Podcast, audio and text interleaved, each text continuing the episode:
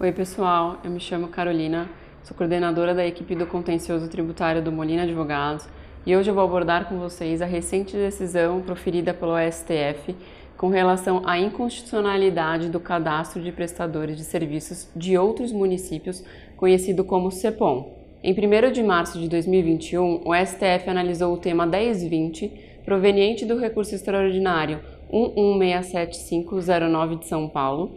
Esse recurso foi interposto nos autos do mandado de segurança coletivo, impetrado pelo Sindicato das Empresas de Processamento de Dados e Serviços de Informática do Estado de São Paulo e foi submetido à sistemática da repercussão geral. O recurso foi manejado em face do acórdão proferido pelo TJ de São Paulo, que exigiu o cadastro daquelas empresas estabelecidas fora do município de São Paulo e que aqui prestam serviços, sob pena de retenção do ISS pelo tomador. Uma informação importante é que aqui estamos falando de serviços não previstos no rol de exceção dos incisos 1 a 22, caput do artigo 3 da Lei Complementar 116/2003, que trata do ISS. Essa obrigatoriedade está prevista na legislação do município de São Paulo, mais especificamente no artigo 9A da Lei 13.701 de 2003. Por conta dessa disposição, as empresas que prestavam seus serviços para tomadores localizados em São Paulo ficavam submetidas a uma dupla tributação em caso de ausência do referido cadastro, já que são oneradas com o pagamento do ISS em favor do município onde estão sediadas e também em favor do município de São Paulo, que exige a retenção pelo tomador.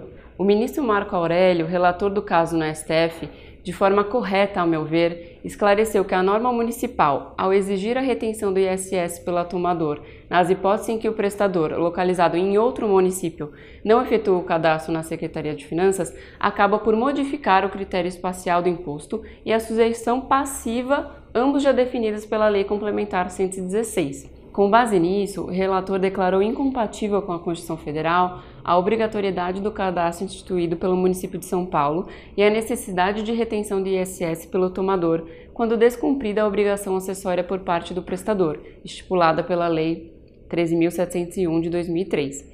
Já o ministro Alexandre de Moraes apresentou voto divergente e, de forma totalmente contrária ao posicionamento do relator, defendeu que, nas hipóteses em que o serviço é prestado para tomadores localizados no município de São Paulo, é legítimo o interesse da municipalidade verificar a origem e a regularidade das empresas prestadoras. Felizmente, o voto divergente, que foi acompanhado pelos ministros Dias Toffoli e Carmen Lúcia, foi vencido. A tese que prevaleceu foi a seguinte é incompatível com a Constituição Federal disposição normativa a prever a obrigatoriedade de cadastro em órgão da administração pública de prestador de serviços não estabelecidos no território do município e a imposição ao tomador da retenção do ISS quando descumprida a obrigação acessória. Ainda no curso do processo, o município de São Paulo opôs embargos de declaração para tentar modular os efeitos da decisão para que o entendimento da STF tivesse eficácia prospectiva, ou seja, para que produzisse efeito somente após o término da pandemia da Covid-19 ou, ao menos, a partir da publicação do acórdão, que ocorreu em 16 de março de 2021. Mas o STF, por maioria de votos, negou provimento aos embargos.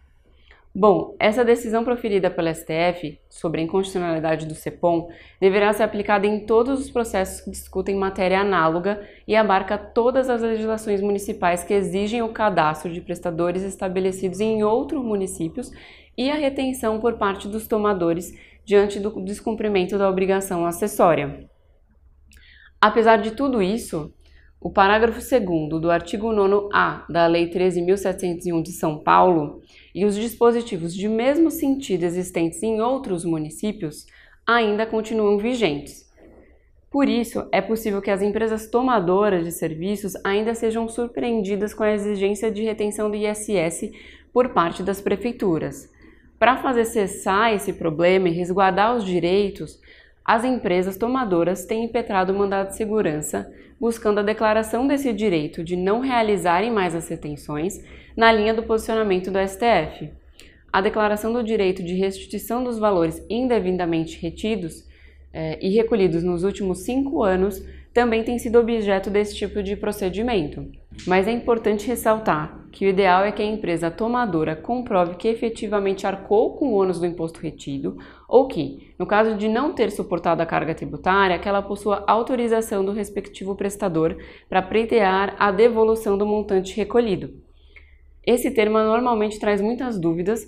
Caso alguma tenha remanescido, eu e todo o time do Molina Advogados estamos à disposição para esclarecer. Um abraço até a próxima.